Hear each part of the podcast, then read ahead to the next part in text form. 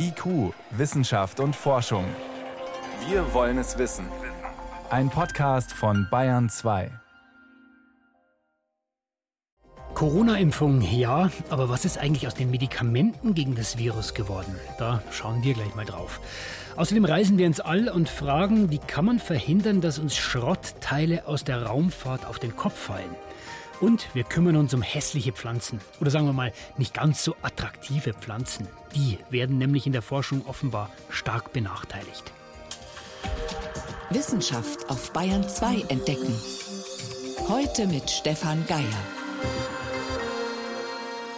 Alle reden ja momentan von der Impfung, wenn es um Corona geht. Diese Kampagne ist nach wie vor wichtig, aber die meisten Experten sind sich einig, wir werden noch ziemlich lange mit Corona zu tun haben. Und da stellt sich die Frage, was ist eigentlich mit Medikamenten gegen die Krankheit? Es hat ja immer wieder Ansätze gegeben. Anfang des Jahres zum Beispiel hat der Bundesgesundheitsminister sogar eins gekauft, im großen Stil. Und zwar sogenannte monoklonale Antikörper. Die sollen bei Risikopatienten schwere Verläufe verhindern.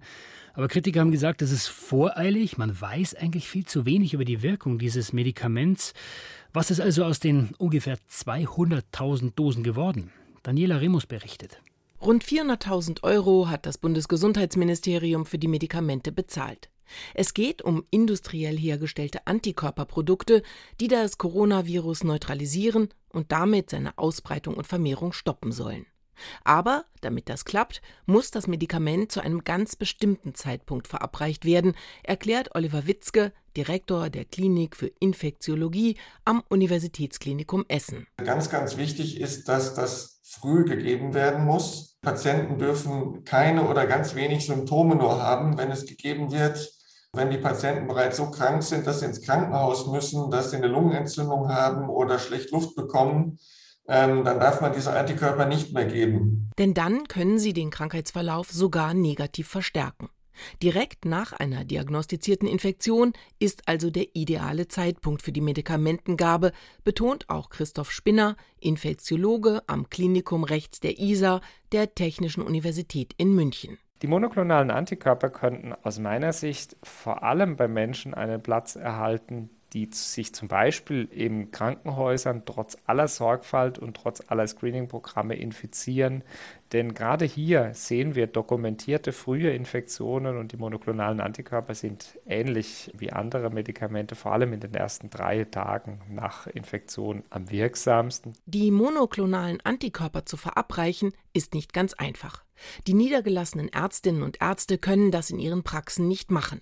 Alle Infizierten müssen nämlich ins Krankenhaus, um dort stationär und wegen der Ansteckungsgefahr isoliert die Infusion verabreicht zu bekommen, erklärt Stefan Schmiedel, Infektiologe am Zentrum für Innere Medizin am Universitätsklinikum Eppendorf in Hamburg. Solche Patienten findet man naturgemäß eher selten weil die meisten Patienten, die diagnostiziert werden, eben keine frühe Infektion mehr haben, weil es einige Tage dauert, wenn Beschwerden da sind, bis man sich dann zum Arzt bemüht, bis der die entsprechende Diagnostik veranlasst und bis die Ergebnisse vorliegen. Außerdem sind die Präparate ausschließlich für Patientinnen und Patienten vorgesehen, die aufgrund ihres hohen Alters oder ihrer Vorerkrankungen zur Hochrisikogruppe gehören.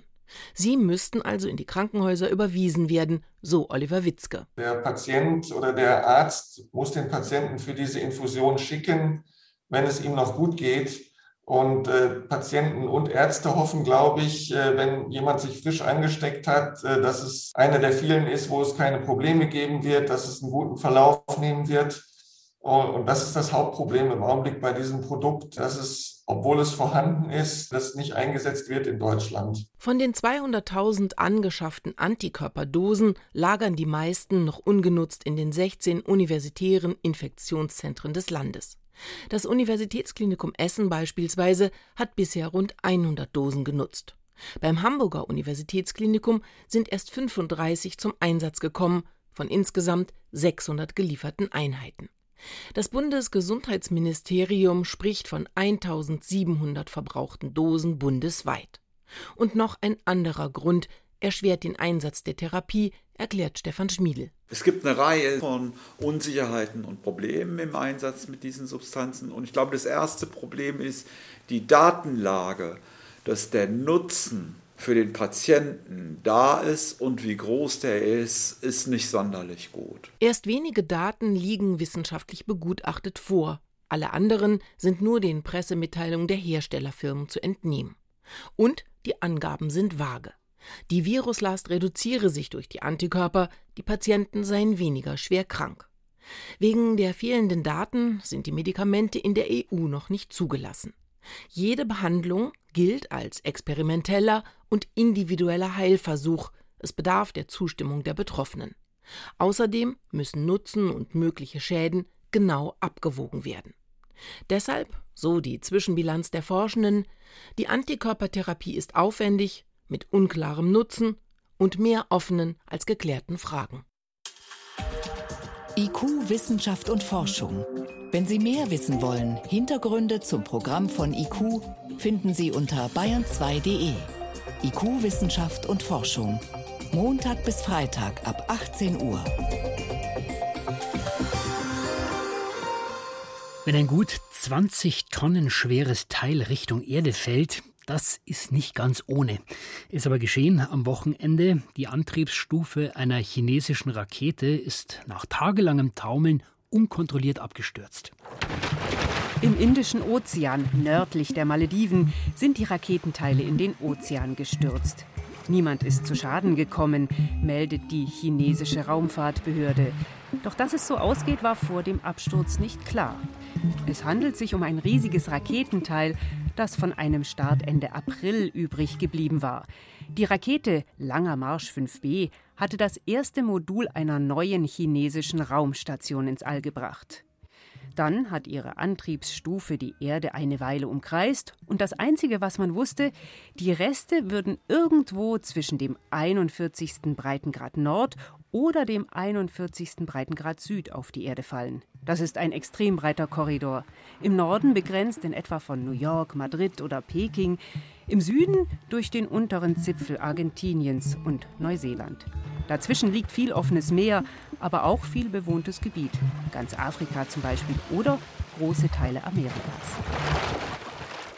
Glück gehabt also, dass die Schrottteile diesmal ins Meer gefallen sind. Aber die nächsten Starts mit diesem Raketentyp, die sind bereits geplant. Wie gefährlich war das wirklich? Und wie kann man solchen Gefahren begegnen?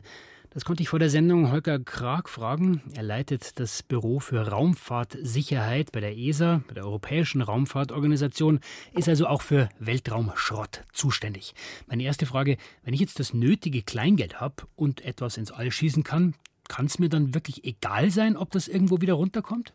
Nein, das ist nicht egal. Jeder Raumfahrtbetreiber ist verpflichtet, äh, für die Sicherheit äh, des Objektes zu sorgen. Und deswegen ist es in der Raumfahrt üblich, dass man das Risiko am Boden von vornherein mit einplant bzw. versucht abzustellen. Jetzt ist diese chinesische Raketenstufe trotzdem unkontrolliert abgestürzt. Wie gefährlich war das denn Ihrer Einschätzung nach wirklich für Menschen? 20 Tonnen klingt nach einer sehr großen Masse und das ist auch ein, ein herausragendes Ereignis. Allerdings äh, sortiert sich das ein in eine Reihe von unkontrollierten Wiedereintritten, die wir über das Jahr erleben. Es sind mehrere Dutzend, die wir da sehen. Summiert sich auf zu einer Gesamtmasse von 120 Tonnen. Aber aus der Tatsache, dass äh, so viel Masse wieder eintritt in, in jedem Jahr und bisher noch keiner zu Schaden gekommen ist durch die Raumfahrt, sieht man, dass die Gefahr nicht sehr groß ist. Wie können wir uns das denn genau vorstellen, Herr Krag? Also wenn wir uns mal da in die Atmosphäre raufdenken, da kommt also diese Raketenstufe an, die fängt ja dann an zu verglühen und reibt an der Atmosphäre, fängt an zu verglühen. Gibt es denn da eine Grenze, die muss so und so schwer sein, damit dann doch noch Teile durchkommen? Die Risikoschwelle, die wir hier ansetzen, ist sehr niedrig. Ja? Wir wollen, dass durch die Raumfahrt niemand zu Schaden kommt. Und wir würden normalerweise sagen, so ab einer, ab einer halben Tonne müsste man eigentlich Vorkehrungen machen, wie zum Beispiel einen kontrollierten Wiedereintritt, zum Beispiel im Südpazifik, äh, wo man das dann gezielt zum Absturz bringt, ohne jemanden zu gefährden. Jetzt gibt es ja auch Raketen, die landen diese große erste Stufe wieder. Wenn das nicht geht, warum macht man es denn dann nicht immer kontrolliert?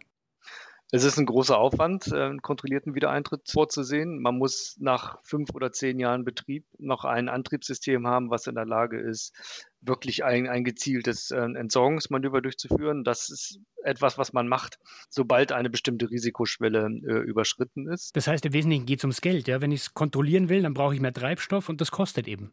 Ist Technik und Geld, denn es muss von Anfang an mit, mit eingeplant werden. Also man muss eine Grenze finden, wo man äh, anfängt, äh, solche Vorkehrungen äh, zu fordern. Und das ist jetzt eigentlich in der Raumfahrt schon gang und gäbe. Bei einer Raketenstufe dieser Grö Größenordnung hätte das eigentlich auch sein müssen. Das ist ja auch die Kritik. Es hat geheißen, China hat sich eigentlich nicht an die Vereinbarungen gehalten. Wie ist es denn genau gesetzlich geregelt?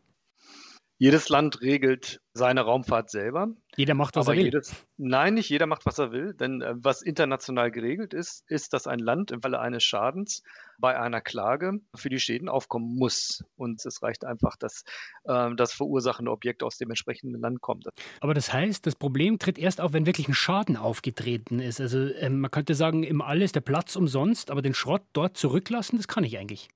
Auch da, es gibt keine internationale Festlegung, dass man ähm, seinen, seinen Schrott im All zurücklassen darf. Ähm, aber es gibt viele technische Richtlinien, die inzwischen auch in, in nationalen Gesetzen ähm, Niederschlag gefunden haben, dass man eben seine Objekte dort oben rausräumen soll. Wir wollen eben nicht, dass Objekte dort oben zu lange verweilen.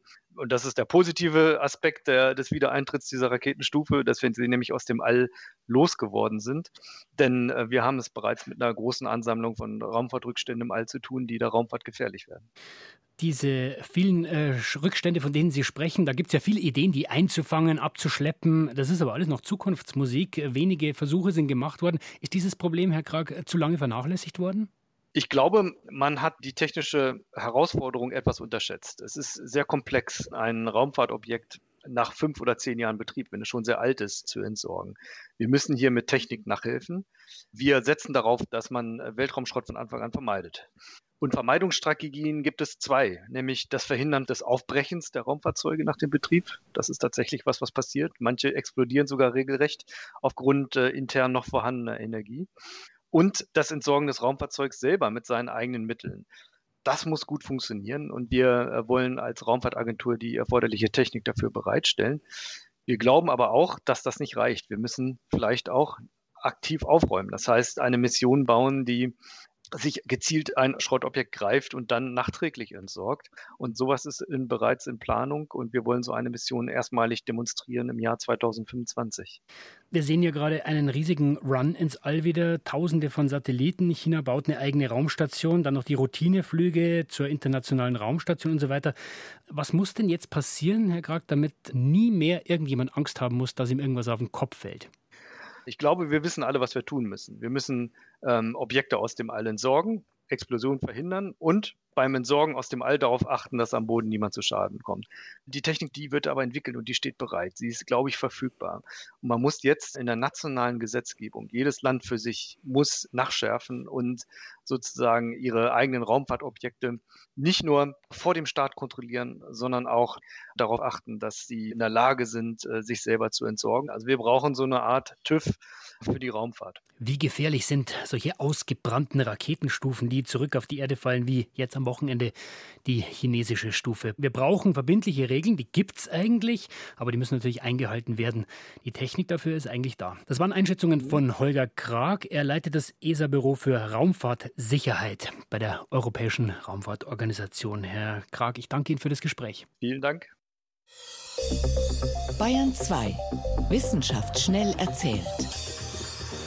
Das macht heute Johannes Rostäuscher im Bayern 2 Studio gegenüber. Johannes, wir beginnen mit einer positiven Meldung aus der Krebsforschung. Mit einem möglichen Medikament, das gegen Gehirntumore helfen könnte, und zwar gegen die sogenannten, Achtung, Fremdwort, Glioblastome. Die sind mhm. wirklich besonders gefährlich, das ist eigentlich noch untertrieben. Ja, da gibt es sehr schlechte bis gar keine Heilungsaussichten bislang weil? langfristig, Warum? weil die so fein streuen ins restliche Gehirngewebe und dann sofort Tochtergeschwülste bilden. Aber da gibt es jetzt einen Wirkstoff, den hat man schon länger beobachtet, aus der Hanfpflanze, das Cannabidiol, kurz mhm. CBD.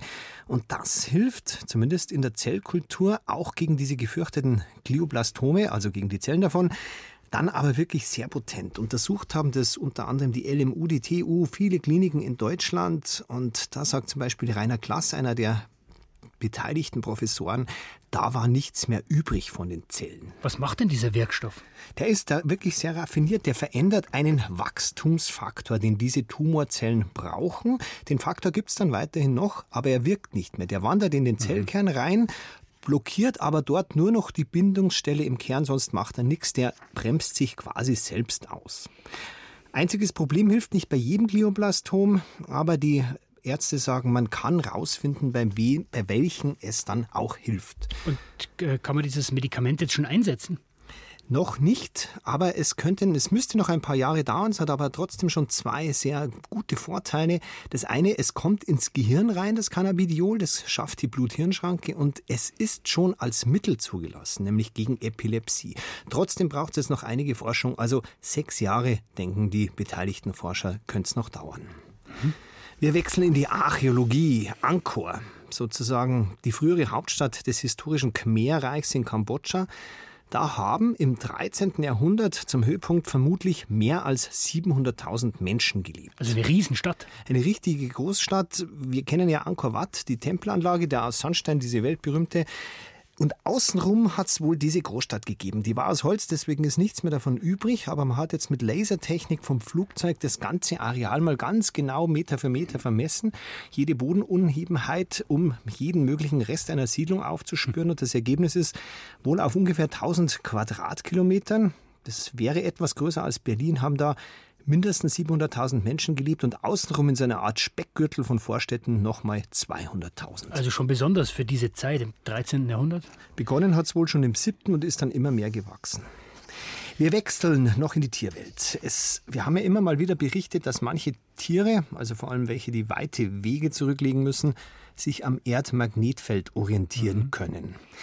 Vermutlich schaffen das auch Fledermäuse, die im Winter in den Süden ziehen. Da hat man jetzt die Rauhautfledermäuse untersucht. Da liegt dieser innere Kompass, könnte man sagen, vermutlich in der Hornhaut. Okay. Und zwar haben Forscher vom Leibniz-Institut für Zoo- und Wildtierforschung einfach an der Ostsee Fledermäuse aufgefangen, eingefangen, bevor die nach Süden ziehen wollten. Und jetzt auf die Hornhaut von diesen Fledermäusen äh, Mittel äh, geträufelt, das auch Augenärztinnen und Augenärzte verwenden, also ein Betäubungsmittel. Das macht die nicht blind, aber es betäubt die Hornhaut. Und dann hat man die etwas entfernt wieder ausgelassen und zwar in drei Gruppen. Bei den einen war nur ein Auge betäubt, eine Gruppe hat Kochsalz gekriegt. Also Placebo? Ja, wie beim Impfstoffforschen und eine Gruppe gar nichts. Na, nein, beide Augen betäubt, sowas. Ja, ja. Die beiden ersten Gruppen sind sofort los nach Süden geflogen und die ganz betäubte Gruppe einfach ziellos irgendwo hingeflattert. Aber Beruhigung, die Betäubung lässt sehr schnell nach, nach und die Wissenschaftler sagen, auch die haben bald den inneren Kompass wieder gefunden und sind dann nach Süden abgezwitschert. Und wir wissen jetzt warum. Dann konnten sie zumindest in Ruhe weiterziehen. Vielen Dank, Johannes Rostäuscher, für die Kurzmeldungen.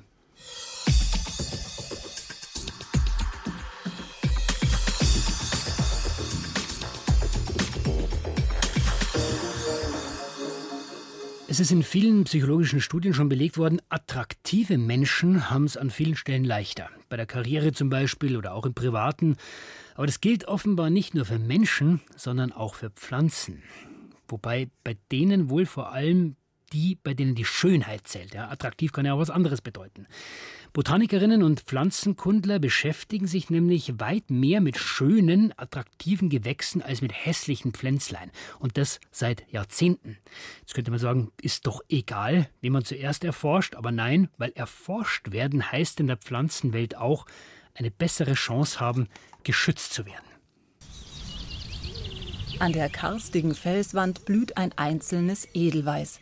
Die Berghänge bedecken rosa Alpenrosen, samtig dunkelblau wippt der Enzian im Wind. Diese drei gehören nicht nur zu den üblichen Verdächtigen auf Tourenfotos und Postkarten, sie zählen wohl auch zu den Favoriten der Forschung, bestätigt der Botaniker am Berliner Naturkundemuseum Filippo Bertoni. Wenn es jetzt nicht um breit angelegte Themen geht wie Artenvielfalt oder Ökosysteme, dann ist ein wesentliches Kriterium, warum einzelne Pflanzen beforscht werden, tatsächlich deren Aussehen, besonders die Blütenfarbe. Bertoni hat mit Kollegen der Universität Turin 280 internationale Studien zu Pflanzenarten der südwestlichen Alpen ausgewertet. Die Arbeiten stammen aus den letzten 45 Jahren. Insgesamt gibt es an die 4500 Pflanzenarten in den Alpen. Etwa 400 von ihnen überleben oberhalb der Baumgrenze. Sie wachsen meist dicht am Boden. Fleischige Stängel und Blätter trotzen der Kälte. Sie blühen früh und intensiv, um beste Chancen bei Insekten zu haben. Überhaupt setzen etliche Pflanzen im Gebirge auf strahlend leuchtende Farben. So werden sie von Bestäubern gesehen und von der Wissenschaft. Die Pflanzen, die in den Untersuchungen die meiste Aufmerksamkeit bekamen, waren die mit blauen Blüten, gefolgt von Rot, Pink und Weiß. Weit abgeschlagen bleiben braune und grüne Pflanzen, also solche, die man viel schlechter im Gras erkennt. Weiter zeigt die Studie, über Jahrzehnte genießen Pflanzen Forscherinteresse, die einen langen Stiel haben, die herausragen, zum Beispiel aus den Mitbewohnern auf der üppigen Bergwiese. Diese Ergebnisse überraschen kein bisschen, sagt der Münchner Biologe Andreas Fleischmann. Er arbeitet als Kurator der Botanischen Staatssammlung und bestätigt, je charismatischer die Pflanze, desto spannender für Wissenschaftler und Drittmittelgeber. Definitiv, ich würde sagen, die hübschen, die schönen und die interessanten, weil Schönheit ja im Auge des Betrachters liegt. Aber generell die auffälligen Pflanzen die werden besser erfasst und ich denke auch besser wissenschaftlich dokumentiert, als wenn das irgendein kleines, unscheinbares Gras ist. Für sein Spezialgebiet, die Alpenpflanzen, kann das der Biologe an der Universität Innsbruck, Peter Schönswetter, nur bedingt bestätigen. Manche prominente Schöne sei zwar breit, aber eher oberflächlich untersucht. Die bekannteste Alpenpflanze des Edelweiß ist eine Art, von der man zum Beispiel nicht einmal weiß, ob es in Südeuropa zwei Arten oder eine Art gibt. Und das ist doch irgendwie die auffälligste Alpenpflanze. Überhaupt gäbe es noch keine fixen Standardpflanzen in der Beforschung der alpinen Flora. Es beginnen sich jetzt langsam einige Modellorganismen herauszukristallisieren. Das wäre zum Beispiel die Alpengänsekresse, wo es dann schon einige Studien dazu gibt. Aber ich würde sagen, prinzipiell sind die Studien eher breit gestreut über die Alpenflora. Trotzdem, so ganz alle Moose und Halme finden dann doch nicht Eingang in Dissertationen und Fachzeitschriften, obwohl viele kleine und unscheinbare einen wesentlichen Beitrag leisten im Ökosystem. Aber neben schön oder nicht so attraktiv sei ein ganz entscheidender Aspekt, wie leicht lässt sich eine Pflanze beforschen.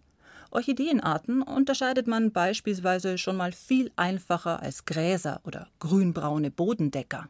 Gründe, warum wer wann in der Geschichte der Wissenschaft was untersucht oder untersucht hat, interessieren auch den Berliner Botaniker Bertoni. Eine Antwort auf diese Frage gibt seine Überblicksstudie jedoch noch nicht. Ursprünglich wollte er zusammen mit den Kollegen aus Turin einfach die Corona-Zeit nutzen, in der kaum Feldforschung und Laborarbeit möglich sind, um mal zu systematisieren. Welche einschlägigen Studien zu Alpenpflanzen gibt es überhaupt unter ganz verschiedenen Themensetzungen? Und wie kann man die digital aufbereiten und über bestimmte Parameter vergleichbar machen? Etwa über Größe, Blütenfarbe, Seltenheit, wir hatten nicht den Anspruch zu beweisen, warum bestimmte Pflanzen bevorzugt beforscht werden.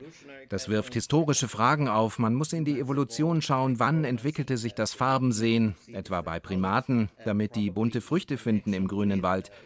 So tief konnten wir noch nicht gehen, aber wir wollten zeigen, dass es eine wissenschaftliche Präferenz für auffälligere Pflanzen gibt, was dazu führen kann, dass diese etwa auch besser geschützt werden.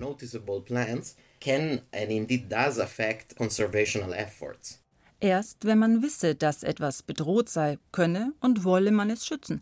Andersrum gilt aber wohl auch, je attraktiver die Pflanze, desto mehr will man über sie wissen. Und wer macht dann das Rennen? Orchidee versus Gänseblümchen? Edelweiß gegen Gras? Also an dieser Stelle ein Plädoyer für die, sagen wir mal, nicht ganz so attraktiven Pflanzen. Auch die sind es wert, erforscht und geschützt zu werden. Mit diesem Ausflug in die Flora der Alpen war es das von IQ für heute. Am Mikrofon war Stefan Geier.